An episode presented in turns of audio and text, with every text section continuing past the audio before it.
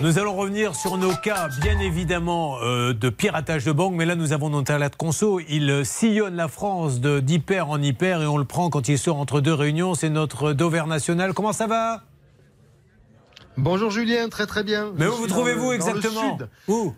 Dans le sud, dans un intermarché entre Aix-en-Provence et Marseille. Et figurez-vous que la moutarde m'est montée au nez ce matin dans ah. ce magasin parce que je suis devant une tête de gondole. Vous savez, c'est euh, le devant des rayons là où vous avez euh, des bonnes affaires avec de la moutarde de Dijon qui s'appelle Fleurial. Vous voyez, elle a un nom bien franchouillard. Dessus, je vois marqué le goût des traditions. Et quand je retourne le produit, qu'est-ce que je vois? C'est une moutarde de Dijon, c'est bien noté comme ça, qui nous vient d'ailleurs, en l'occurrence, elle a été fabriquée en Algérie. J'ai évidemment rien contre l'Algérie, mais quand on est consommateur, vous imaginez bien que voir de la moutarde de Dijon qui arrive d'Algérie, la semaine dernière, je l'avais vu, elle venait de Bulgarie, il y a, y a quand même moyen d'être un peu chafouin et de se demander si on se fiche pas de nous.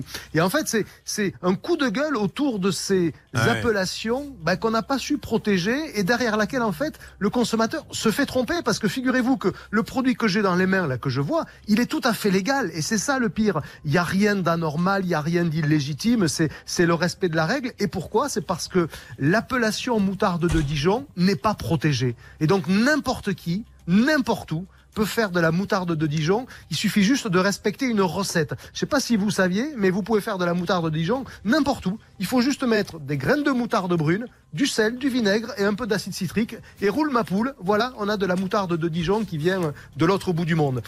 Et c'est quand même un peu, un peu contrariant pour le consommateur parce que je suis sûr que Julien et, vous tous qui êtes dans le studio, quand je vous dis moutarde de Dijon, vous imaginez pas ah qu'elle vient d'ailleurs que de Dijon. Et pourtant, c'est le cas.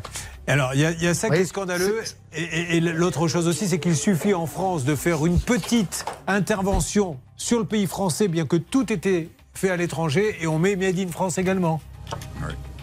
Et eh oui, et donc c'est bien le souci, moi, que, qui, qui me, qui m'exaspère en permanence, c'est qu'on ne dit pas la vérité au consommateur. Il faut être transparent et ensuite chacun fera comme il le veut et comme il le peut. Ça veut dire que si ça vous va cette moutarde, il n'y a pas de problème. Mais moi, je suis persuadé qu'en rayon, là où je me trouve, il y a des consommateurs. D'ailleurs, ils me regardent, ils se demandent ce que je fais, ce que je fais, pardon. Eh bien, ils, ils sont persuadés d'acheter de la vraie moutarde française et qui plus est de Dijon. Eh ben non. Vous voyez, je vais leur expliquer que c'est pas vrai. Et du coup, je suis persuadé qu'un consommateur qui découvre ça, il a quand même un peu l'impression d'être trompé. Et donc, voyez, la moutarde de Dijon, c'est pas protégé, elle peut venir de n'importe où. Au moins, vous le saurez désormais, il faut regarder derrière l'étiquette. Merci Olivier, retournez toujours l'étiquette pour voir d'où ça vient, ne vous fiez pas. Merci Olivier Dauvert, notre grand spécialiste. Nous reprenons. Merci Julien. Merci à vous.